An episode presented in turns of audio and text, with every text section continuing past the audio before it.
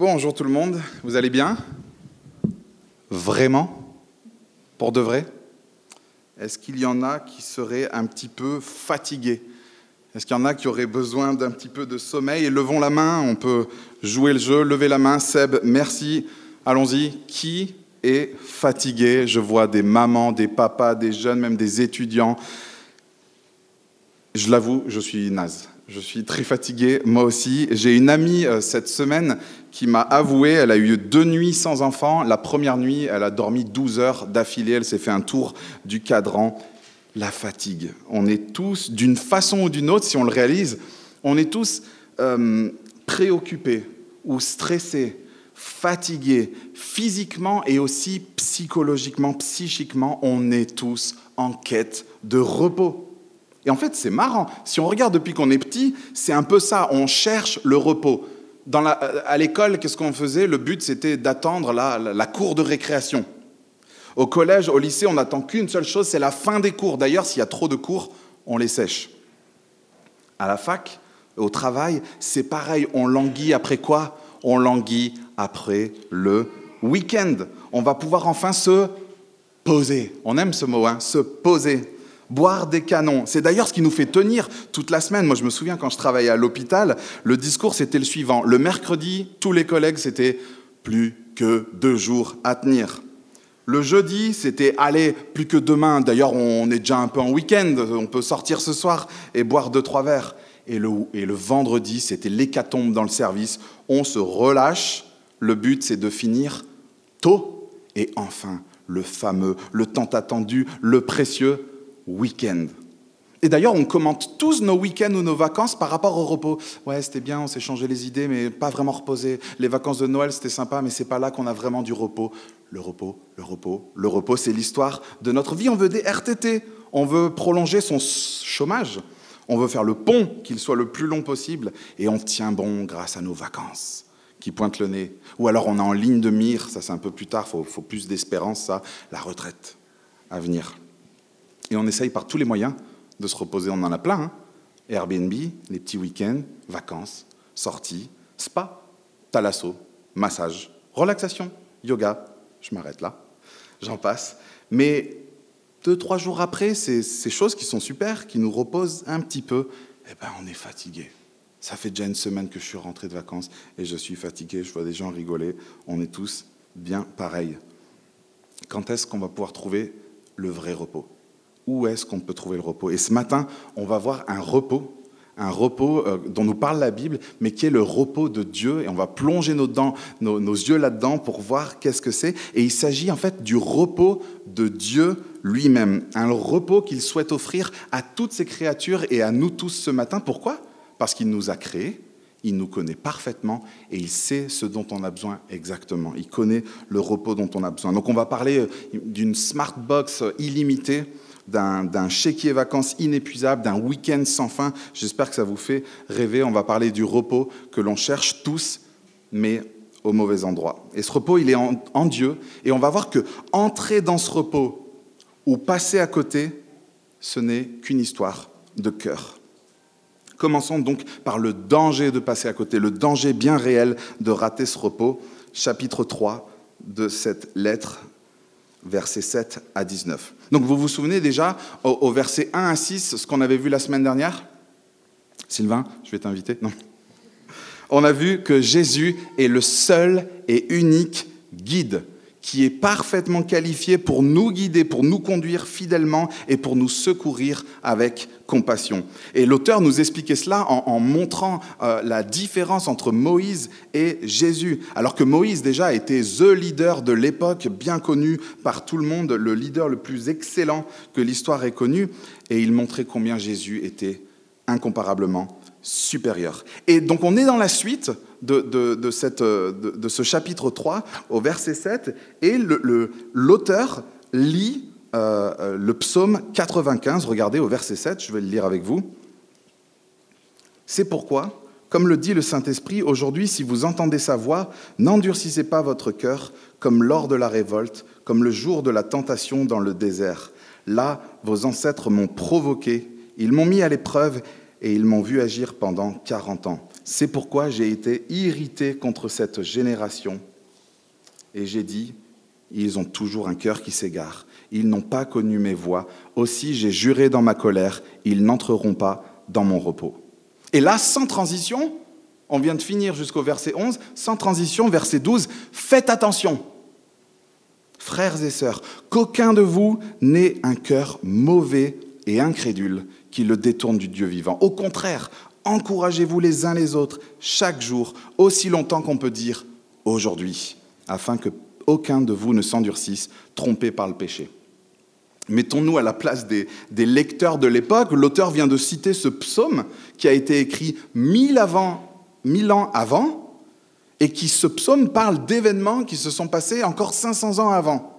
Vous me suivez? Et là, d'un coup, faites attention, J'imagine les lecteurs de l'époque, on est un peu comme une prédication du, premier siècle, je les imagine un peu comme nous le dimanche matin, pas vraiment frais, en train de se dire, en quoi ça me concerne ton, ton texte vieux de je sais pas combien de centaines d'années?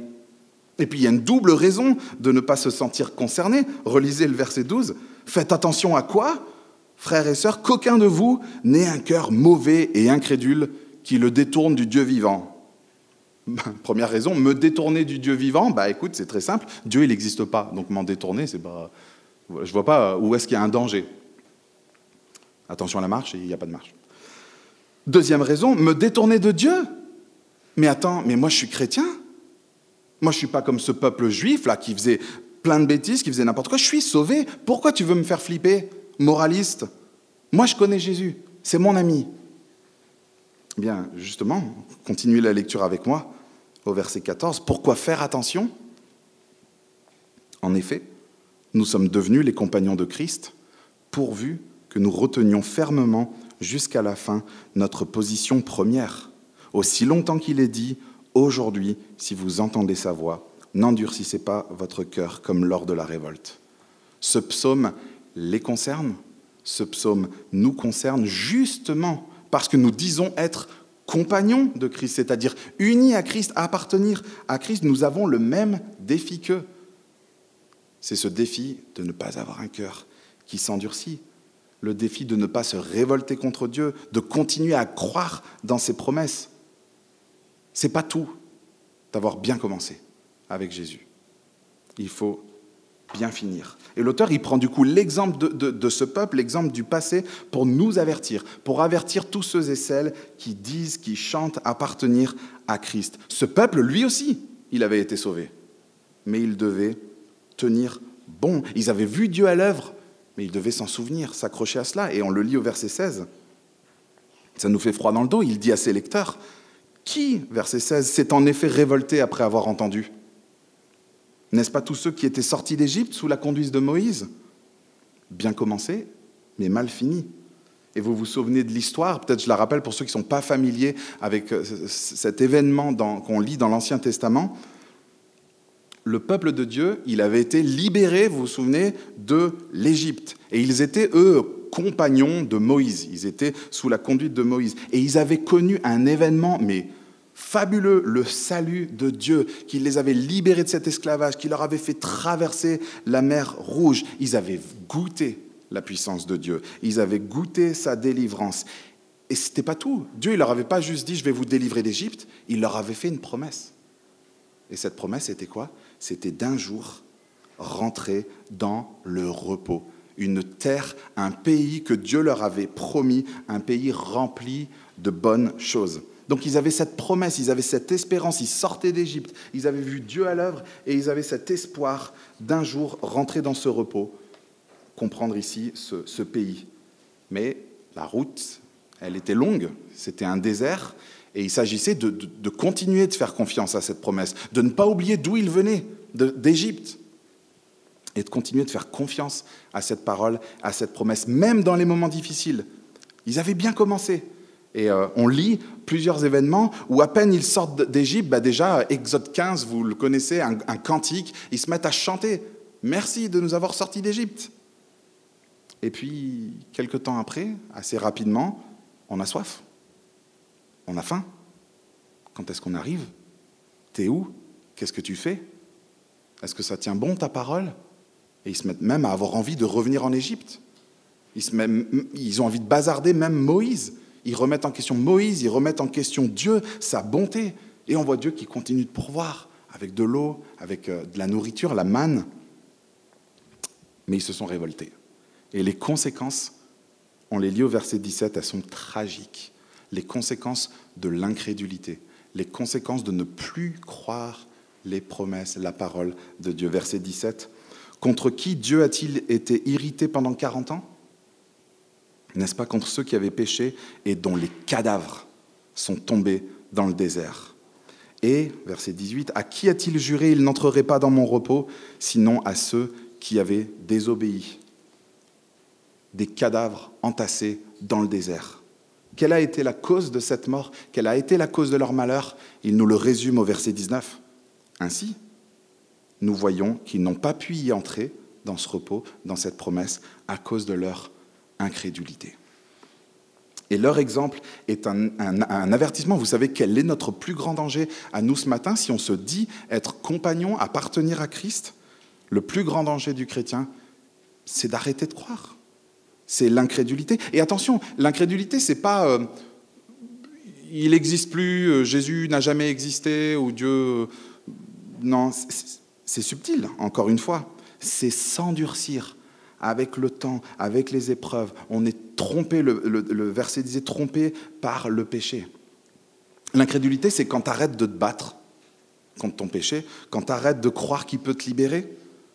C'est quand, quand on arrête de croire que tout ce qui nous arrive est pour notre bien.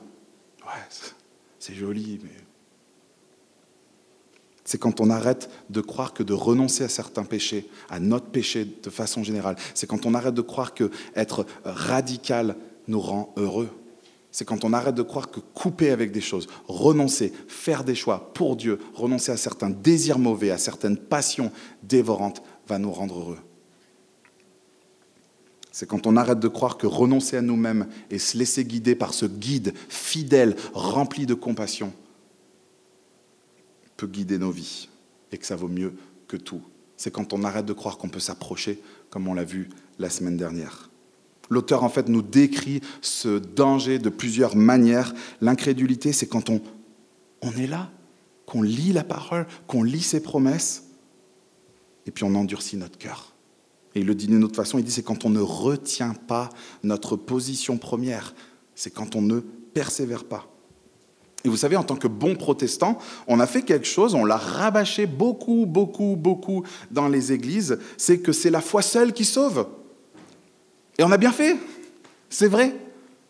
On est sauvé par la foi seule. Mais on oublie une deuxième vérité qui s'attache à cette première. Et Luther en parle à merveille. Il dit, nous sommes sauvés, écoutez bien, nous sommes sauvés par la foi seule, mais la foi qui sauve, elle ne reste jamais seule. La vraie foi, celle qui sauve, elle persévère, elle œuvre, elle est pleine de confiance, elle est pleine d'espérance, elle veille et elle s'accroche, elle persévère dans les difficultés. En fait, elle montre qu'elle est réelle en retenant sa, position première. Euh, lisez avec moi le verset 14.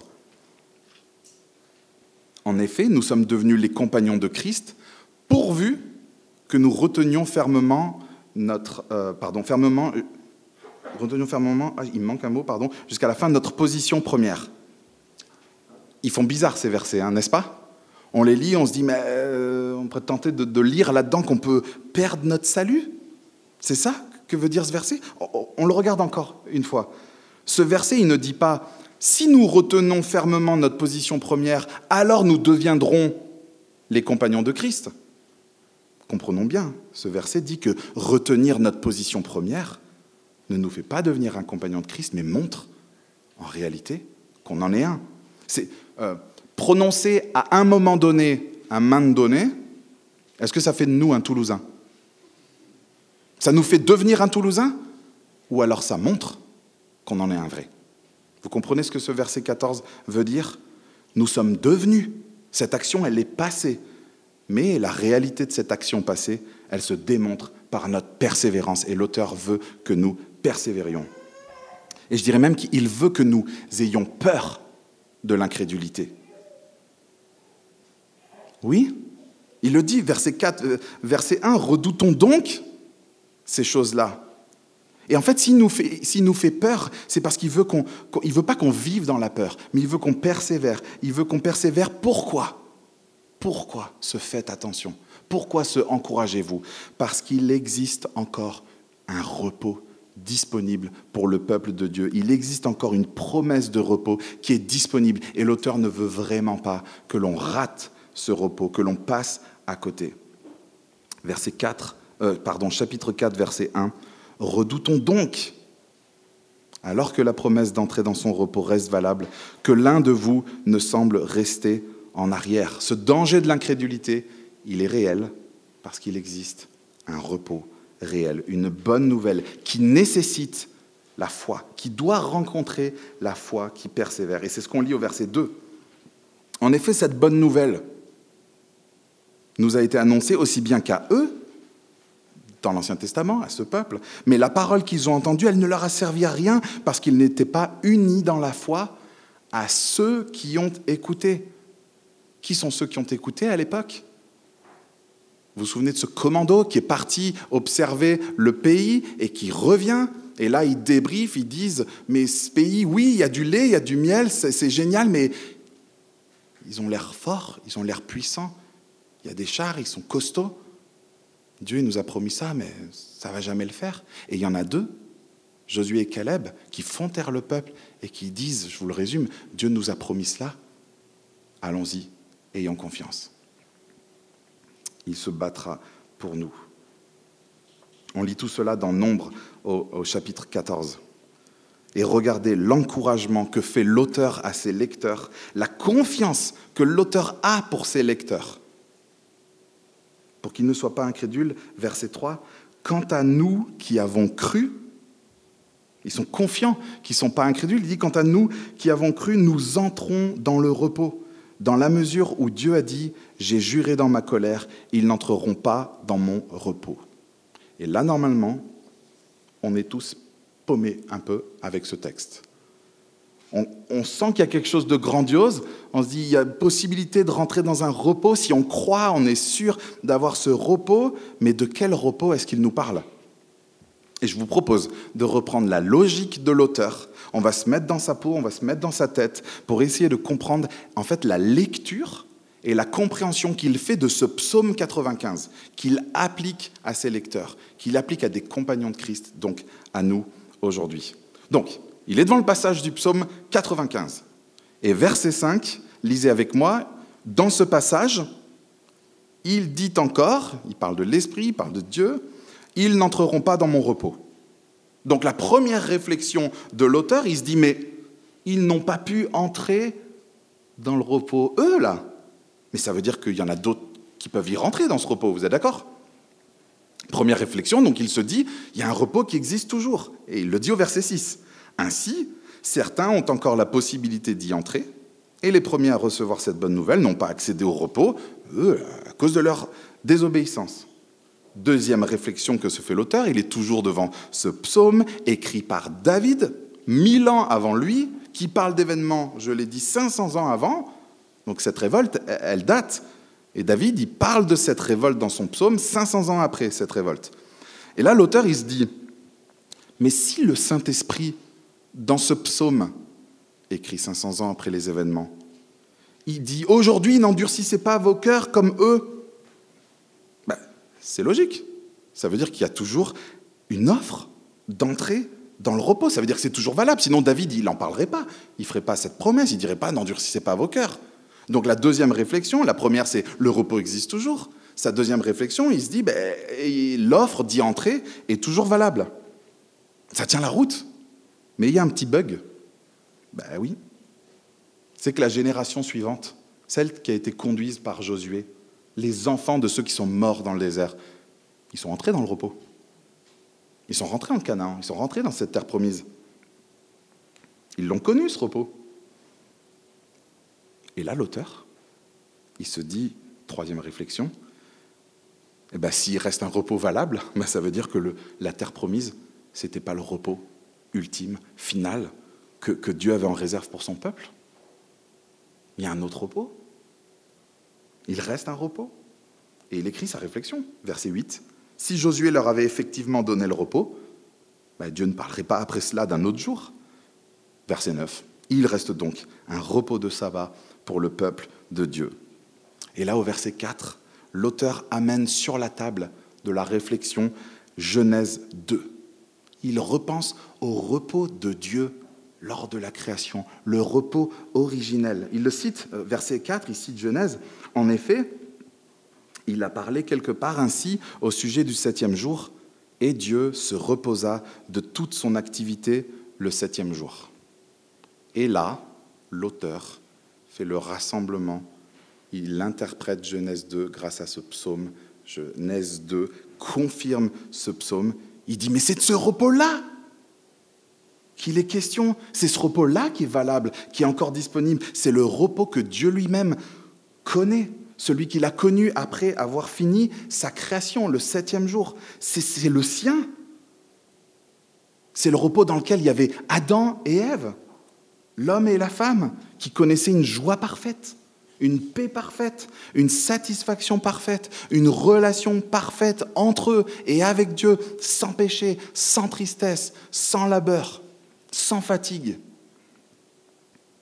Et donc ce repos de la terre promise, ben, c'était qu'un repos temporaire, terrestre, qui pointait vers ce repos ultime, final, prévu depuis la création du monde pour ses créatures. Vous êtes fatigué par votre vie, par votre péché, votre travail, votre difficulté, une maladie, eh bien, il est possible d'entrer dans le repos parfait et éternel de Dieu. Il existe et il offre encore la possibilité euh, d'y rentrer. Il est toujours valable. Et qu'est-ce qui nous reste donc à faire, nous, en tant que créatures? Verset 11. De nous grouiller, de nous dépêcher. Verset 11. Empressons-nous donc d'entrer dans ce repos, afin que personne ne tombe que personne ne rate ça en donnant le même exemple de désobéissance. Et il nous reste à savoir qu'est-ce que ça veut dire entrer dans ce repos. Comment? Peut-être vous en avez envie, vous voyez l'offre, vous dites, mais c'est, c'est ça en fait que j'aspire, c'est à ce repos-là, cette joie, cette paix parfaite. Je le veux. Comment on entre dans le repos? C'est en plaçant notre confiance dans l'œuvre de Jésus-Christ, dont l'auteur nous a parlé dans les chapitres précédents.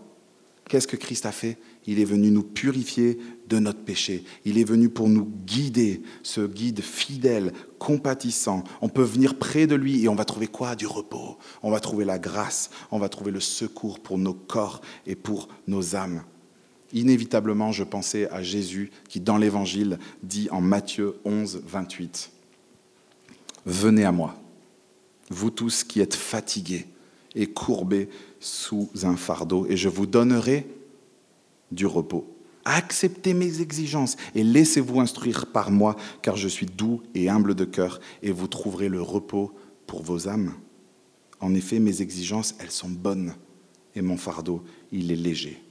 Les amis, si vous voulez entrer dans ce repos, on y entre par la foi en Jésus-Christ et on reçoit le pardon de nos péchés et on reçoit ce repos, cette relation restaurée avec le Créateur. Mais on vit dans une tension. Vous connaissez hein, le déjà et le pas encore. On a déjà ce repos en Christ, mais on n'est pas encore arrivé. On n'est pas encore dans ce repos ultime et final. Et ce, et ce texte nous rappelle qu'entre les deux, il faut persévérer. Entre les deux, le danger de l'incrédulité est toujours réel et il nous guette si on se dit compagnon de Christ. Persévérons. Vous savez quoi? Un jour, on pourra se reposer. Un jour, on va se poser. On va se reposer pour l'éternité. Et l'auteur, il nous dit, mais ce n'est pas le moment de se poser. Il faut persévérer là. C'est le moment de persévérer. Et il le dit au verset 10, en effet, celui, chacun d'entre nous qui entre dans le repos de Dieu, se repose lui aussi de son activité, tout comme Dieu s'est reposé de la sienne. Un jour, avec le Seigneur, pour l'éternité, on pourra se reposer, se reposer de nos œuvres, comme Dieu l'a fait des siennes. Quelques applications pour nous ce matin. En fait, c'est l'auteur qui nous les donne. Les applications viennent de la, parole. Elles sont au verset 12 et 13 du chapitre 3. Je commence avec le verset 12. Faites attention, frères et sœurs, qu'aucun de vous n'ait un cœur mauvais et incrédule qui le détourne du Dieu vivant.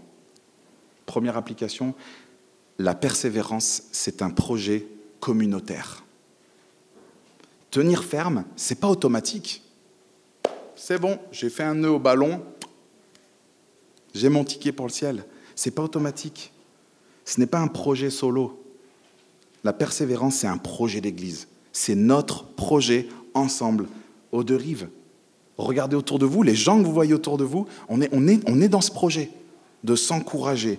La persévérance est un projet communautaire. C'est pas moi, ma petite foi, ma petite Bible sur mon chevet, dans mon coin. Il s'agit de s'assurer qu'aucun de nous ne tombe, qu'aucun de nous reste en arrière, qu'aucun de nous ne se refroidisse, qu'aucun de nous n'ait un cœur mauvais et incrédule. Il s'agit de s'assurer, et c'est notre rôle, que personne autour de nous ne s'endurcisse, que personne se mette à lâcher les promesses de Dieu, qu'il n'y en ait aucun de nous qui remette en question la bonté de Dieu, que personne ne s'écarte, ne s'éloigne, ne se refroidisse, ne s'enferme, ne se prive de s'approcher de Dieu et de trouver grâce.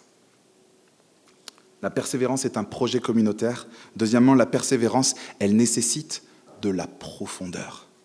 S'il s'agit de s'assurer que personne n'ait un, cœur incrédule, un cœur qui s'endurcit, qu'est-ce qu'il faut faire? Il faut qu'on se donne accès à notre cœur. Pour ça, on a besoin de relations intimes, vraies, authentiques, sincères.